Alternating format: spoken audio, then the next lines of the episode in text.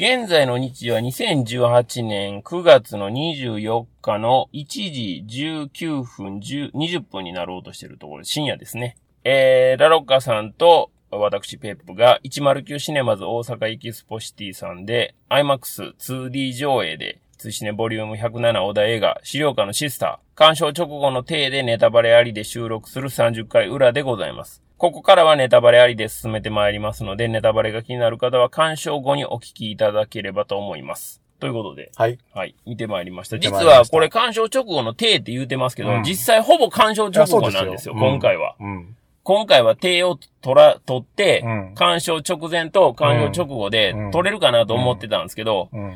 109シネマズのエキスポシティに行く道中の高速がう、ん。割と夜遅いにもかかわらず、まあまあ混んでたんですよ。ね。で、実際到着してみたら、あんまり余裕なくて、そうなんです。まあちょっと撮れないなっていうことになり、実際もう先に見て、うん一応神戸まで戻ってきて、今、録音してるっていうことなんで、まあで、実はでもほぼね、うん。鑑賞直後なんで、映画見た後の話はもちろんのことながら道中では一切してませんので、辛かったですね。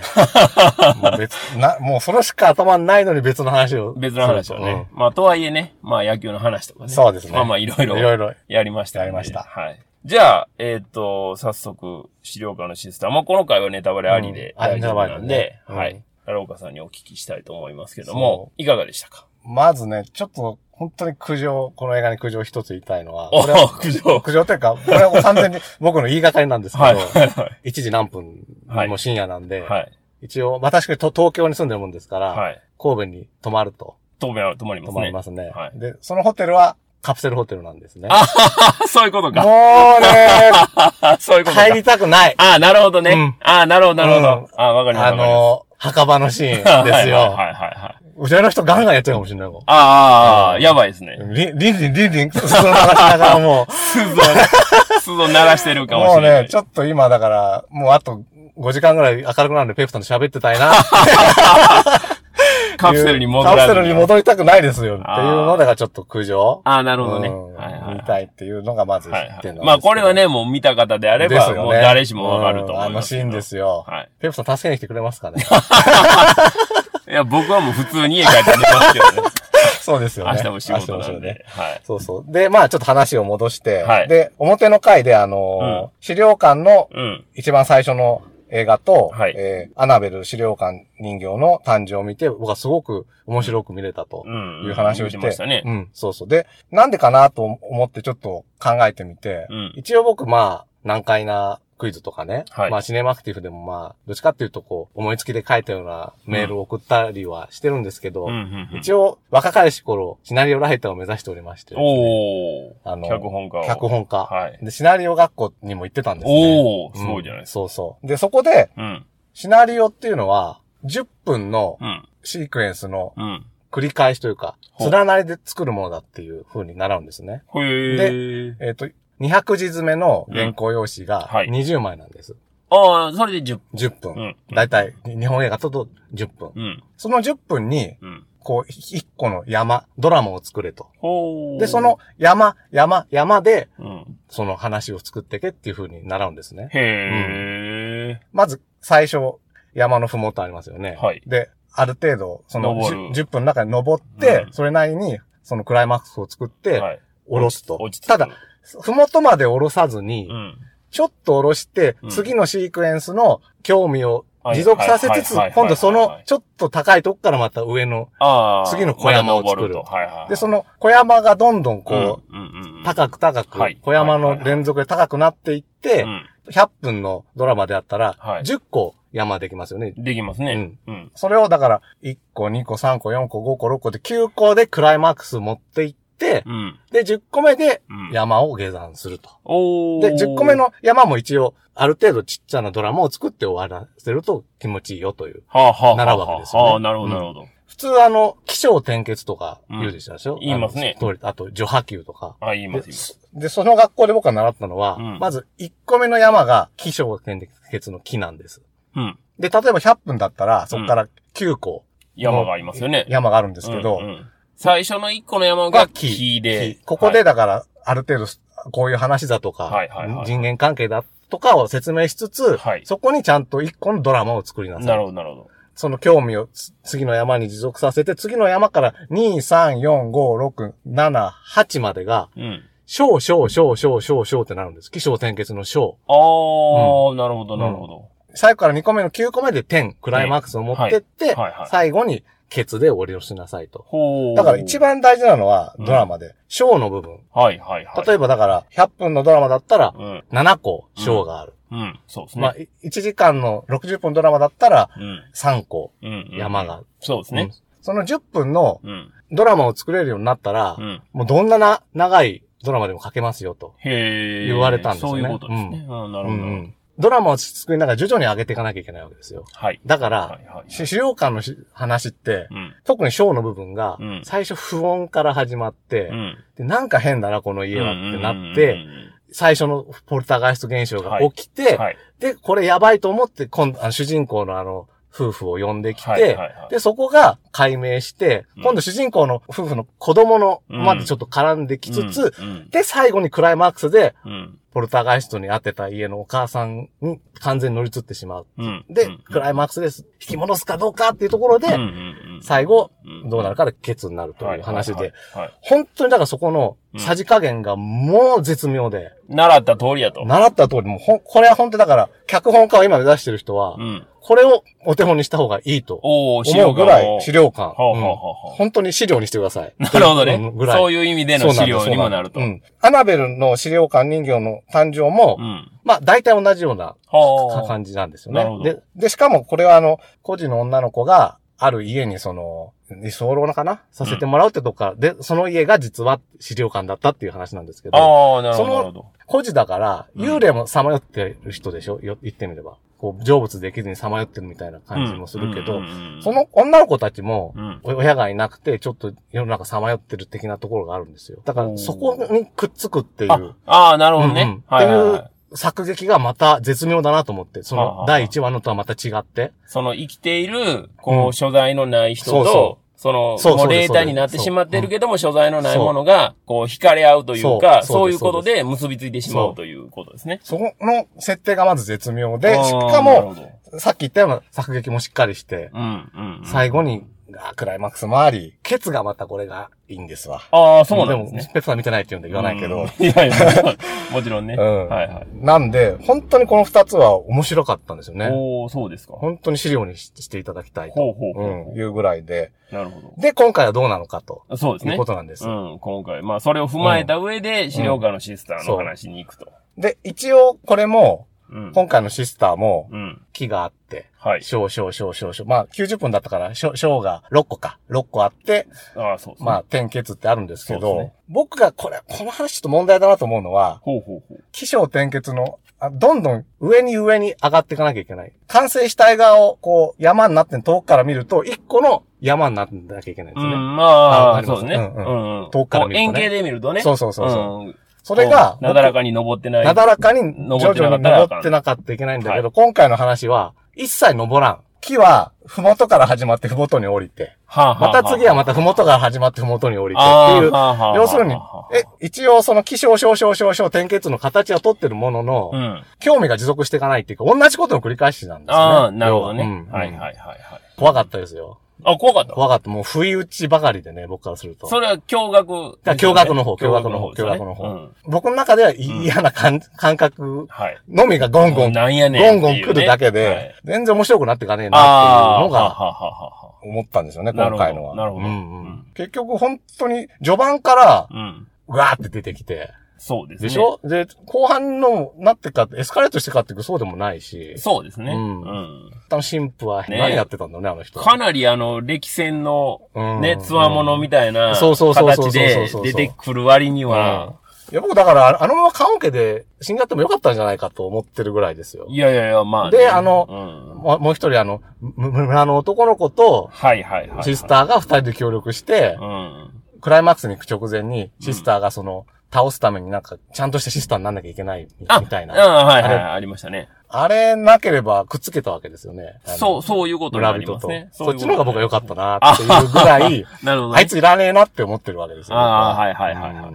まあでも彼がいないと、そう、理由付けにはならないんですよね。うんだから、連れてって、棺桶で死んじゃえばよかった。ああ、連れて行くまでの役目を果たしていったうんですそうなるほどね。だこの人、これはシリーズ化しなくていいかなっていう、ああ。感じですねはいはいはいはっていうのが僕の感想ですかい。ね。なるほどね。はいはい。ペプさんはいかがでしたか、表の回でお話をしたように、僕別に資料館シリーズに限らずなんですけど、まあホラー映画見て、その驚愕を覚えることはあっても、まあ恐怖することはあんまないですよっていう話をしたと思うんです。まあほぼないっていう話をしたと思うんですけど、まあもちろん今回の資料館のシステムも、まあほんまラロッカさんがおっしゃるように、まあ不意打ちという名の、まあ びっくりですよね。うん、びっくり。脅かし、うんは、まあ当然そら、おーってなりましたけど、まあそれはもちろん恐怖ではないので、うんまあ恐怖を感じることはもちろんなかったですよ。それは別にこの作品に限らずどの作品見ても大体そうなんで、まあそこは別にいいんですけど、もう一個の話を、うんその、そういうやつやっていう風になった時に、うん。じゃあ、そいつをどうすんねんっていう話にね、うん部。屋に出てきたゴキブリをじゃあどうあーはい対,、対処すんねんっていう話になった時に、まあ、大佐ファーミガを主人公という風にするとすれば、うんまあ主人公がバラク、シスターの化け物バラクと対峙するシーンっていうのは、まあ多分最後の方までなかったと思うんですよ。実、直接対決でするところは。ないです。ね。うん。その時にじゃあどうするかっていうことで、ちゃんと、その彼女は、うん。そそれなりの武器をちゃんと携えてて、で、それを使ってっていうことになるので、そこは非常にわかりやすいうん。話になってるし、僕が考える、そういう実体のあるものに対してどうすんねんってなった時に、あ、こうすんねんっていうのがあったから、うん。うん。そこはまあまあ、あの、お話としては、まあ良かったかなとは思ってるんですよ。ただ、お話全体としては、そのラロッカさんの説明にあったように、うんその、まあ、ほんま同じことの繰り返しっていうのは、まあ、まさにその通りやなと僕も思ったんですよ。原案にはジェームズ・ワンは入ってるんですけど、一応脚本はゲイリー・ドーベルマうンん。が書いてるっていうことになるんですけど、一応ね、あの資料館にもあるような面白みたいなところをうん。入れてはいるんですけども、お話のトーンとしては、うん。あんまり笑えんなっていうのがあったり、あとは、多分頑張ってネタ振りをして、まあそれを回収するということを、うん。まあ不審してやってるなっていうのはすごく感じたんですけども、確かにネタ振りして回収はしてるんですけど、うん、まあ、そうよねっていう感じしかなかったかなっていう感じですかね。平たく言えば面白くないっていうことになるんですけど、何が面白くないかっていうことで言うと、まあ本当に神父のうん。下りとか、ホラー映画っていうのは、まあ超常現象が起きるわけですよね。うんうんだから、少々突飛なことが起きたとしても、まあまあ、それはホラーというか、まあそういうお話やしなっていうことで、ある程度納得はつけれるとは思うんですけど、うんとはいえね、神父が棺桶に入れて埋められる下りとか、あっという間やったじゃないですか。あっという間。あっという間に埋められたし、あ、そうそうそうそう。でそれを、まあ、大佐ファーミガがうん、うん。見つけてうんっていうのも、うんあれも、一応彼女がもともと持ってる、ねそのね、うん能力的な部分で気づいたっていうことは、まあ、映画を見てればわかるんですけど、うん飲み込みづらいな、それ。っていうのは見てて思ったし、うん、で、墓地やから、うん。まあ、スコップあんのは、うん、ね、うん。まあまあ、しゃあないとはいえ、うん。ええとこにあったねーっていうところにあるし、あれ、ここにスコップだって言ってほしかったですね。いやいやいや、もうそれやると最悪ですよね。もう十分最悪やったと思うんですけど、あそこで、スコップ。うん、スコップ見つけるくだりは十分最悪やったと思いますけど、ネタ振りして回収することを割と一生懸命頑張ってるんやったら、そこももうちょっとこだわって欲しかったかなっていう気はしますよ。よ。なんでスコップがそこにあんのかとか、まあ墓地やからって言われたらそそれまでなんですけど、あの墓地も、あの辺には村人立ち入らないわけじゃないですか。うん。ね、修道館の近所には立ち入らへんって言ってましたよね。馬ですらうん。行きたくないっていうふうに足を止めるっていう場所やかうらん、そしたら、あそこに村人がうん。埋めに来るっていうことはないわけですよ。ないですね。ということは、あの墓は随分前のもうん。のだと考えることができるわけですよね。あんなに都合よくスコップそこにあんのっていうのも、まあまあ、うん確かに疑問っちゃ疑問やし、あれそこまで狙いってことないですか？だってあの、墓の名前が、あの、神父の名前だったでしょ？うん。ってことは、全部読んでたんじゃないってことないですか？まだ、まだここでは殺さんぞみたいな。シスターを試してたかもしんないけど。あれがね、あの、その、悪い奴が。じゃあ殺さないためにスコップまで用意してくれてたってことですそうそうそうだいぶおまぬけな話になりましたね。そうなると。そうだよ。まだこいつは、だからあいつを助けられるんだったらもしかしたらこいつは強敵になるかもしれないみたいな。いや、そんな腕試しみたいなことする必要ないでしょ。あれはどうですか？あの、マリアの指が、みたいな。あのくだりも。ああ、あれもね。しかも、そ、え、そこ鍵穴なんて 思いますよね。思どう見ても壁の割れ目しか見えないんですけど。で、そこに鍵入れたら、急にこの、ね、天の岩戸が開いたみたいな感じで、そうそう。バカーって開くんですよね。すごいな、その設備みたいなそう。そうそう。まあ、ご都合が多かったですよね。まあまあ多かったですよね。まあその辺はほんまに。で、しかもね、これ、1952年のルーマニアの話っていうことなんですよね。あの辺の、だから時代感覚うもん、ちょっと、まあ、正直わかりにくいところがあって、あんだけの田舎町の修道院やから、何がどうかっていうのがよくわからないのと、うんそのラジオが流れてるとか、うん。まあ、あんまピンとこうへんな、みたいなところもあったりとか、結局、あそこの修道院では、まあ、生きてるシスターは、まあ、いなかったっていうことになるわけじゃないですか。じゃあ、生きてるシスターはいなかったけど、電気は通ってたんや、みたいなところおがー、誰が電気代をとか、まあまあ、考えるじゃないですか。まあ、そう、そこまでね、超常言うのは現象かもしれない。野暮かもしれないですけど、超常現象、バラク様は電気も起こせるんやったら、そこは相当使えますよね。ねえ。有効活用できそうな気しますけど、あれしかもその、バラクはうん、外にまだ出れてないんですよね。出れてないんですよ。でもなんか、村の子供が自殺したとか、あれはどういうことなんですかね？あれは別にバラクの仕業ではなく、ん。単純にまあ、首つったっていうことになるんでしょうけど、うん唾を吐くということを、うんのネタ振りに使いたいがためのああ、そうか、そういエうことか。ピソードなんかなっていう気はしたんですよ。はいはいはいあそういうことか。であの話をした後すぐに、まあ、おまじないとして唾を吐くじゃないですか、うんバーテンがうん。それをただ見せたかっただけなんかなっていう気はしたんですけどね。恐怖の話で言うと、うんまあ僕はね、実体があるものはもう恐怖じゃなくて、それは、その対象物として認識できるんやから恐怖じゃないよっていう話をしたんですけど、悪夢は、まあ恐怖やと思うんですよ。うん実体がないから。えっ、と、フレンチ、ブレンチ。ね、うんフレンチは悪夢を見てるんですよ。序盤で。あの、首つったシスターの死体を発見してしまうことにより、えー悪夢を見てしまうんですけど、まあ、いとも簡単に悪夢を克服しますよね。うん大佐ファーミガーの力になりたいっていうことだけで超えちゃうじゃないですか。そんなもんなんて思いますよね、やっぱり。ええーって、そんなもんなん。それ全然怖くないよね、それってう。んあんだけうなされてましたけど、みたいなところはありましたよね。あんなね、こう、首吊りまで見ちゃってね。首吊りも見て、ほんで、うなされて目が覚めた。普通は協力してって言っても嫌だって言い嫌ますよね。だって言いますよねあそこはね言いますね、言いますね。あそこは嫌だって言って、うんうんそれでも、彼が協力せざるを得へん何かっていうものを、例えば、神父なりが持ってるとか、大佐ファミガが持ってるとかっていうことであれば、じゃあ、渋々っていうことで嫌やけどっていうことで、協力するっていうのが、うん。まあ、面白いお話だと思うんですけど、あ、大佐ファミガの魅力だけで 克服できちゃうんやっていうのがう、ん。そこはすごい潔いなと思いましたね。なるほど。。そっか。フランス系カナダ人が女にだらしないっていうことを、まあ、暗に言いたいだけなんかもしれないんですけど、まあそこも多分だから、脚本上は面白い要素だと思うんですよ。ここ笑ってまあねっていうところやと。最初と最後に出てきますからね、その。うん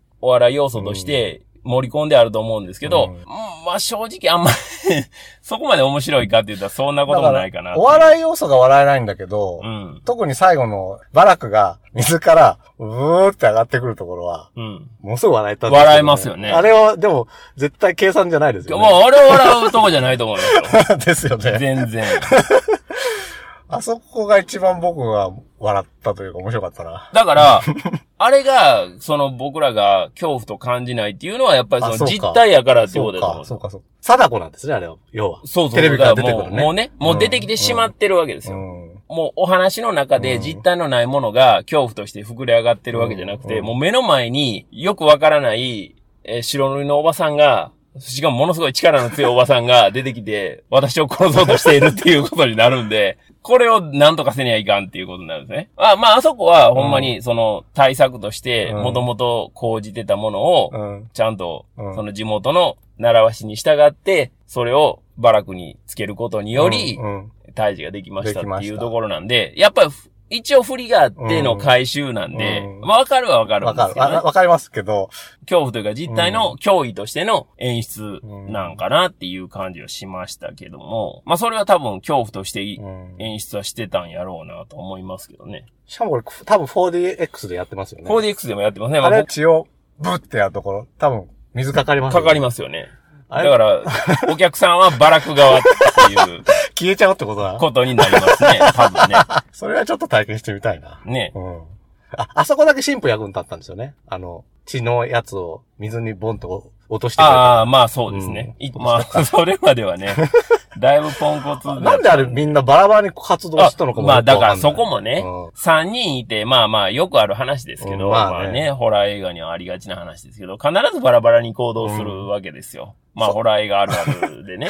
だから、ほんまにそこは、まあまあ、正直ご都合主義と言われても、それは仕方がないとは思いますよね。未曾有の恐怖を、うん。こう体験するような、おどろおどろしい場所やっていうのはうん3人とも認識してるわけじゃないですか。にもかかわらずバラバラになるっていうね。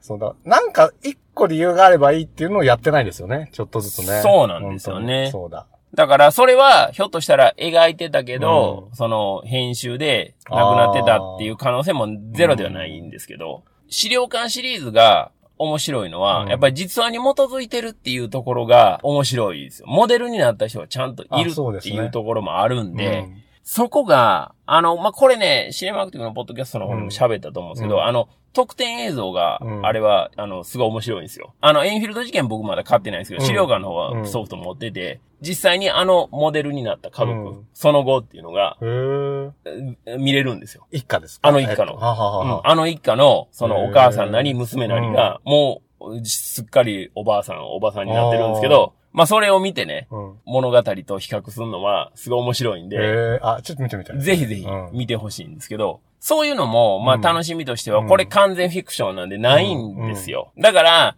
完全フィクションと、うん。実は元にした資料館の本筋とうん。いうのは、まあスピンオフといえども、同じユニバースに入れるのは、うん。まあ正直ちょっと難しいかなっていう気持ちはしないではないんですけど、まあ一応でもバラクを軸にして、ユニバースはまあ一応繋がれていくんかなっていう気は今後はね、うん。していきますけどね。あれが今、現在の最強の敵なんですか？要は。まあそうなるでしょう。あうん。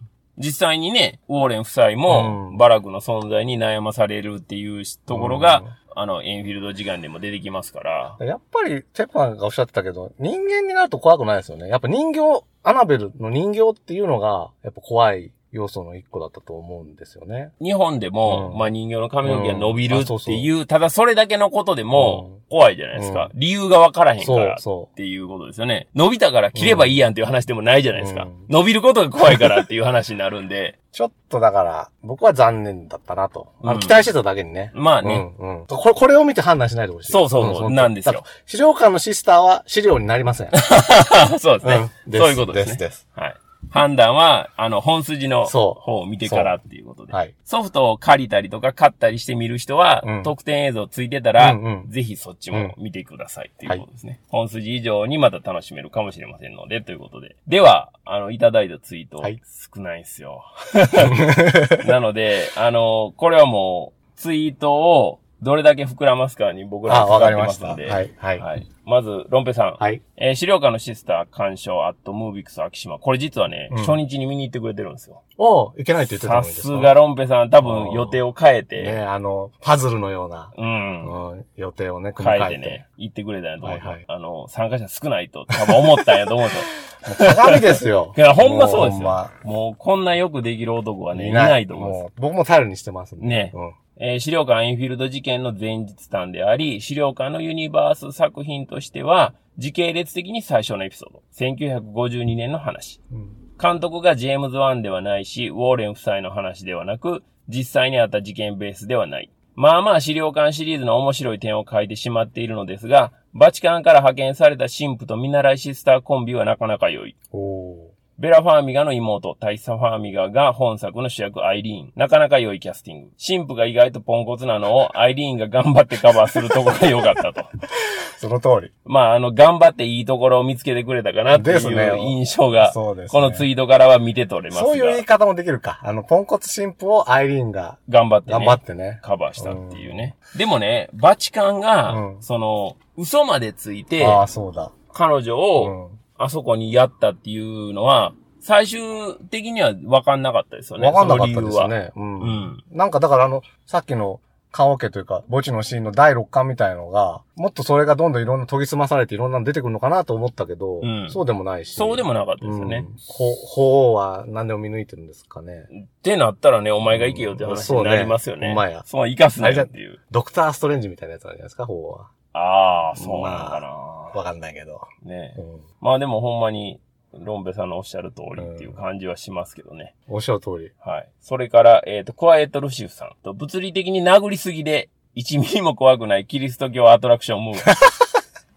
トリックで持つのはせいぜい30分で、残り66分をひたすら苔脅しで繋いだような退屈な代物であった。うん。どうせスピンオフするなら、大差はベラ・ファーミガに似すぎなので、うんウォーレン夫人の若かりし頃をやってほしかった。そうですね。これ確かにそうですね。うんうんうんあのーほんま、ウォーレン夫人が旦那さんと知り合うところとかそううんそういうのを大差で見たかったかなあと、なんか、ウォーレンス夫人がトラウマ抱える事件みたいなのもあるじゃないですか。ありますありますあれも見てみたいなと思うし、バラックが、その資料館シリーズに出てくる意味合いみたいのって分かったんですか、意味合いというか、その、バラクがうん。なんで表の世界に出てきてるのかっていうのは、まあ今回の話でう、ん、フレンチの体に寄生して、出てきたっていうことになるんで。研究資料映像を、うん。あの、実は、その、エンフィールド事件の頭で、実は流してましたよっていうことなのあれは、エンフィールド事件の頭につながるっていうことなんで、だから、そこがつながりましたよっていう。だから、あの、本名をずっと言わなかったっていうのはそこなんですよね。多分そこまで覚えてる人はほとんどいないと思いますけど、うんあの、フレンチ、フレンチっていう愛称で言ってて、あいつだって分かっちゃう一応ねいる、かもしれないそうそうそう。だから、はあ。あの、最後まで本名言わずに、最後に、あの、アイリーンに本名何って言われて、俺はなんとかっていうふうにでそこまでもったいぶってんだと思った？あ、それはそうそうそう、エンフィールド事件の資料映像の方につながるっていうことなんですよね。ただまあね、ほんまルシウスさんがおっしゃるように、うん。物理的に殴りすぎっていうのは僕が言ってる部分とも多分重なるとこやと思うんですよ。物理的に殴りすぎてどういうこと？あだから、その、あ、バーンって出てくる直接的に、その、被害を与えすぎやろ。そうですよ。ね。だからやっぱり、徐々にタンスがガタガタするとか、そうそうですよね。そういうのがないとね。とか、もう精神的にやられるとか、いう方が怖いじゃないです怖い。か。あの、実際に殴られるとなれ、なれば、うん。これはもう対処の形が変わってくるんで、資料館の一話目で、目隠しゲームみたいなのするんですよ。ああ、ありました、ありました。ねお母さんはいが子供を目隠ししながら探すもうあれなんか怖い。あれが本当の恐怖だと思う。だから、あれは、うんまさにそうなんです。ですよね見えない恐怖。そうそうそう見えないことが怖いっていうことなんですよ。そう。殴ってないのに、こっちの方が怖いですもんね。そうそうそうそうんそうだ。そういうのがね、うんいちいちやっぱり、うん。よくできているものと、うんまあ、そうではないものって言って、言うてしまうとね、うんちょっとかわいそうかもしれませんけど、ういいいい比較になると思いますん。ね。ですねう。ん。あそういう意味では資料になるかもしれない。ああ、そういう意味でね。うんそういう意比較そう資料としてね。資料としてうん。え、いただいたツイートは以上です。あいや いやいや、もうほんまにあの、こんな短期間というか。ですねうん。うんね、二つもいただけただけでもありがたいもうロンペさんともルシウス様には感謝しかないですね。感謝ですよねはい、ありがとうございます。ありがとうございます。まあ、そんなね、あの、資料館でありましたが、うん。まあ、あの、配信がちょっとね、いつ頃になるかまだわかりませんけども、まあでもほんまに資料館シリーズそうはそうそう。面白いので、シシスター見れなかったら、がっかりしなくてもいいけど。そうですね資料館をシリーズは本当に見て見てほしいですね。見てほしいですねうん。まあ、あの、余力があればね、資料館のシスターにもまた戻ってもらって、うんうんうんあの、僕はね、常々思ってるのは、見なくていいって言いたくないんですよ。ああ、はいはいはいはい。はい、あ、それ見なくていいですとか、はいはいうんあの、見る必要ないですとかっていうのは言いたくないんですねうんうんうん。それは。自分の価値観やからそうです、ね。別の人が見たうら、んそれはすごい大切な一本になるかもしれへうんしです、だから僕はそういう時は、僕はおすすめはしないですけどっていうような言い方をしますなるほど。はい。でないと、やっぱりそうじゃない人も、うん。たくさんいらっしゃるので、そこは気になって喋ってるところでもありますね。あの、僕は、あの、基本的に思ったことをうん。素直に言うっていうふうに思っているし、それが、あの、映画文化やと思ってますから、今後もそういうスタンスは変えないですけども、それを押し付けるつもりはもちろんないうん。ですね。ラロッカさんにはラロッカさんうんうんの楽しみ方があるし、僕には僕の楽しみ方があるし、滝さんには滝さんの楽しみ方があるので、それはもう皆さんそれぞれの楽しみ方をそれぞれで楽しんでいただいて、それを意見をね、そうです。こう戦わせたり、述べ合ったりするのが面白いと僕らは思ってるので。僕も、ギャラクシー街道だって僕はあれですよ。情熱のある失敗作だと思ってますから。あ、情熱ありますか？あります、ねあります。ほう、うんほうほうほうほう。それはね、あの、非常に興味深いんですけど、うんこの回でね、やるのはちょっとまあ時間があれなんで、ですですですはい。なのでまたそれはまた別の機会にやりたいと思いますけど、要するに、資料館シリーズみたいなもんでね。うん。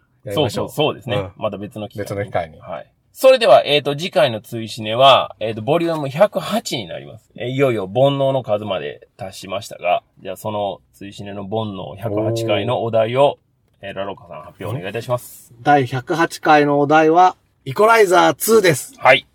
シネマクティフの、えっ、と、マンスリーシネマトークのお題にもなります。なってるんですけど、まあ、追試ねとしてももちろ、うんんこれは外せないということになりますんで、まあ、これロンペさんがもう何ヶ月も前から予想してくれてましたけども。まあ、もちろん、あの、お題にしまあます。、ですね。はい。これはまあなぜかと言いますと、まあ知らない方のために、まあ一応言っておきますけど、2018年の3月に、うん。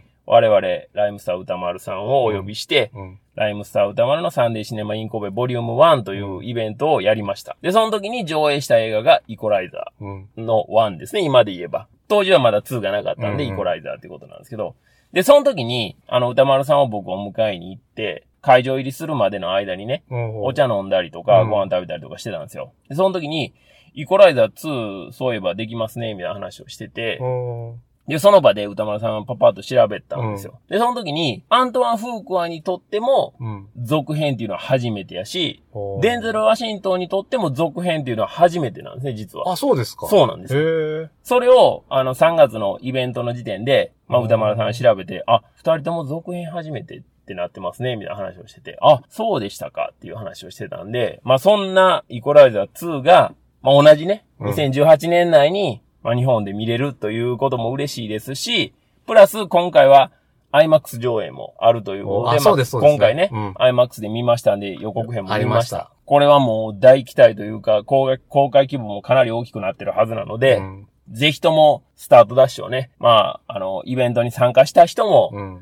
あるいは、あの、ポッドキャストを聞かれてる方も、うん。あんまりね、劇場に足運ばれない方もいらっしゃるかもしれませんけども、ぜひ、イコライザーの1を見て、うん。ロバート・マッコールという人は、こんな魅力のある人ですよっていうのを、一応ね、うんうん知っていただいた上で、2に臨んでいただくと、すごい楽しいと思いますんで、ですね。うん。1見てなかったら話が分かれへんっていうことは多分ないと思います。ないですね。ないと思いますけど、うんロバート・マッコールという人がどういう人かっていうのを知る意味で、ワンは見てほしいうん。っていうことですね。確かに、そうです、そうです。ワンを見ていただけたら、ロバート・マッコールっていう名前を聞いただけで、ニヤッと笑ってしまう僕らの気持ちっていうのあが、ーちょっと分かっていただけるんじゃないかなと思いますんで、ぜひとも、あの、見ていただいてはい、追試の方にもご参加いただきたいと思います。これは2018年の10月の5日の金曜日公開、うん。全国公開となりますので、追試でも同日スタートというふうにさせていただきたいと思います。これは滝さんが復活ですか？いや、しないですあ、。しない。はい誰だろうね。楽しみだな。滝さんは11月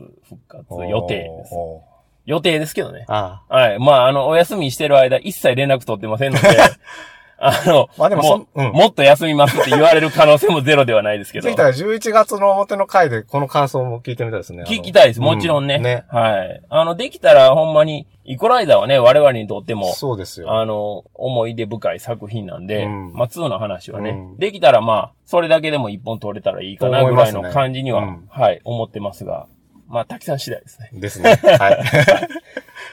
通信ねポッドキャストでは皆さんのつぶやきを募集しております。ハッシュタグ TWCN をつけてツイッターでつぶやいていただければ OK です。鍵付きのアカウントの方や長文での感想、追試ねポッドキャストへのリクエスト等々は、追試ねオンザラインのご意見ご感想ご要望フォームからお寄せください。twcn.pw のメニューの一番上からお入りいただけます。お題映画のネタバレなしの感想はもちろん、お題映画以外のネタバレなしの感想も随時募集しております。同じく、ハッシュタグ TWCN をつけてつぶやいていただくか、ご意見、ご感想、ご要望フォームからお願いいたします。皆様のご参加をお待ちしております。通信では Twitter、Facebook ページ、Instagram、YouTube、LINE、Twitter の各種 SNS アカウントで専属広報が独自に情報発信を行っております。フォローやいいねが広報の励みになりますので、皆様からのフォローやいいねを心よりお待ちしております。追試ねポッドキャスト30回裏はこの辺でお開きにしたいと思います。お相手は私、追試ねの主催別府と、ラロッカでした。